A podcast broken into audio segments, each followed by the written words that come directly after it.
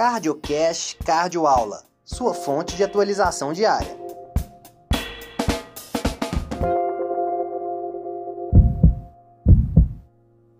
Trombo cardíaco pós-infarto. Como que eu vou manejar esse paciente? Primeiro, eu tenho que saber qual paciente tem um risco aumentado de ter um trombo pós-infarto no seu ventrículo.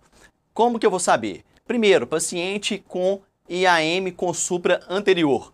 Segundo, aquele paciente que teve uma repercussão tardia, um tratamento tardio desse infarto. Então, uma reperfusão maior do que 4 horas tem uma chance maior.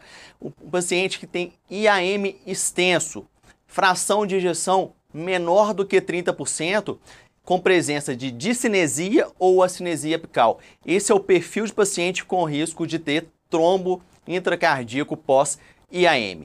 Como que eu vou fazer esse diagnóstico?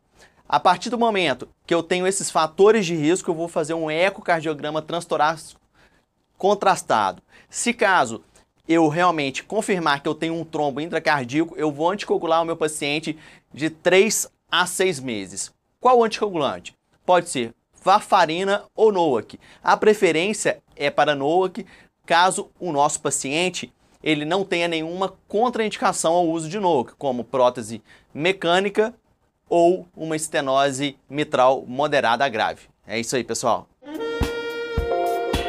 Você ouviu mais um CardioCast Cardioaula.